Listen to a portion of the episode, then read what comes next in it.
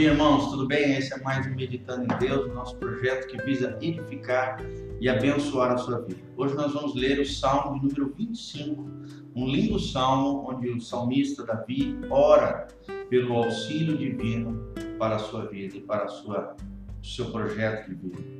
A Bíblia diz: A ti, Senhor, eleva a minha alma, Deus meu, em ti confio.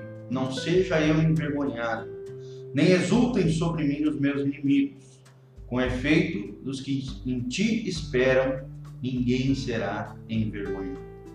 Chama atenção esse versículo 3. Com efeito, dos que em ti esperam, ninguém será envergonhado. O que a Bíblia está dizendo aqui, meu irmão? Se eu e você, se nós confiarmos em Deus, colocarmos o nosso coração ancorado na, na rocha eterna que é Cristo Jesus, o nosso Senhor, nós jamais seremos decepcionados, jamais seremos desonrados, jamais seremos envergonhados por alguma situação embaraçosa, porque nós confiamos em Deus e aquele que confia em Deus, diz Romanos também, jamais será decepcionado.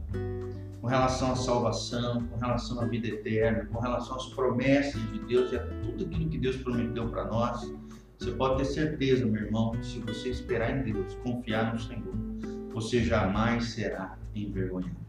Versículo 7 também me chama bastante atenção. Ele diz: Não te lembres dos meus pecados, dos pecados da minha mocidade, nem das minhas transgressões, lembra-te de mim, segundo as tuas misericórdias.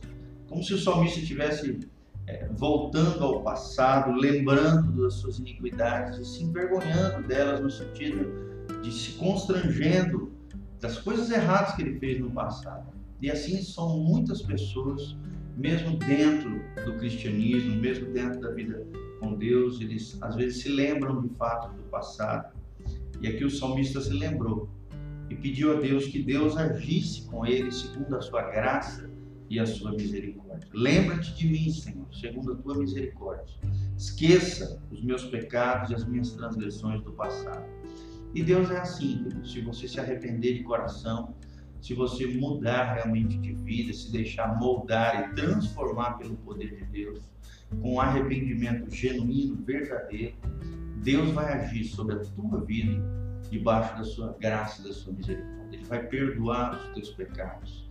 Ele vai é, limpar você de toda a iniquidade porque o nosso Deus é assim, é um Deus perdoador, é um Deus que renova, é um Deus que re restaura. No versículo 8 ele diz: É Ele quem aponta o caminho aos pecadores. Ou seja, ele diz aonde você precisa mudar, o que você precisa é, se deixar transformar por Ele, qual é o caminho que você tem que trilhar, segundo as veredas da justiça do Senhor. Deus aponta o caminho para os pecadores, até o caminho da salvação, que é Jesus, não é nenhuma religião, nem qualquer ser humano que já existiu, por mais santo que seja, o caminho para os pecadores serem salvos, esse caminho é Jesus. Ele que disse: Eu sou o caminho, a verdade e a vida. Só uma pessoa pode me salvar e te salvar. E essa pessoa é Jesus Cristo, nosso Senhor, o nosso Salvador. Versículo 12, o Salmo 25 diz: Ao homem que teme ao Senhor, ele, Deus, o instruirá no caminho que deve escolher.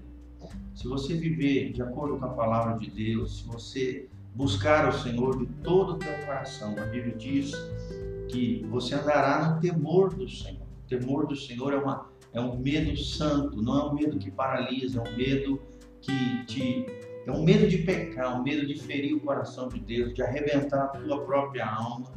Esse é o temor do Senhor, é saber que Deus é um Deus de justiça, de retidão, de santidade. Aquele que anda com o Senhor, ele teme o Senhor, ele teme pecar, ele não quer mais errar. E a Bíblia diz que esse tipo de homem ou de mulher, esse tipo de ser humano, esse tipo de pessoa, esse Deus instruirá o caminho em que deve escolher. Deus derramará da sua sabedoria, da prudência, da inteligência, do conhecimento necessário para sair de toda e qualquer situação, para fazer escolhas sábias, escolhas abençoadoras que trarão consequências e promessas de Deus e sonhos de Deus para a sua vida. Lembre-se disso.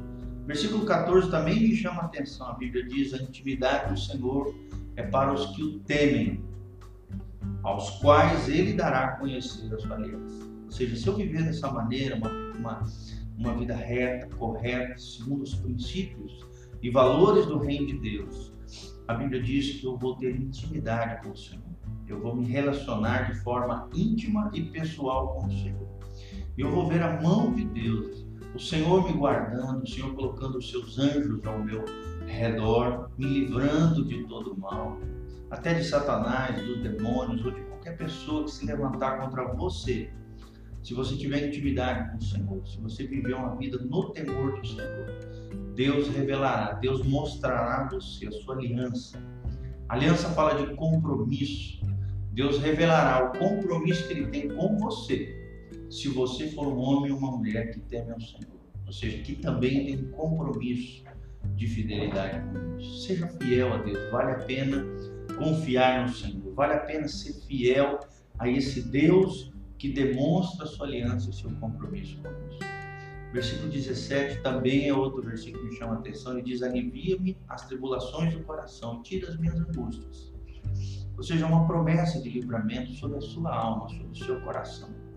Você está passando por qualquer tipo de tribulação, dificuldade, luta, problema, ou angústia de alma, que é aquela dor profunda dentro da nossa alma, uma tristeza, às vezes até sem explicação, por fatos que aconteceram na história da nossa vida, ou momento de dificuldade, circunstâncias adversas que você esteja vivendo. A Bíblia diz que o Senhor tem um alívio para ti, tem um refrigério para a tua alma e para o teu coração.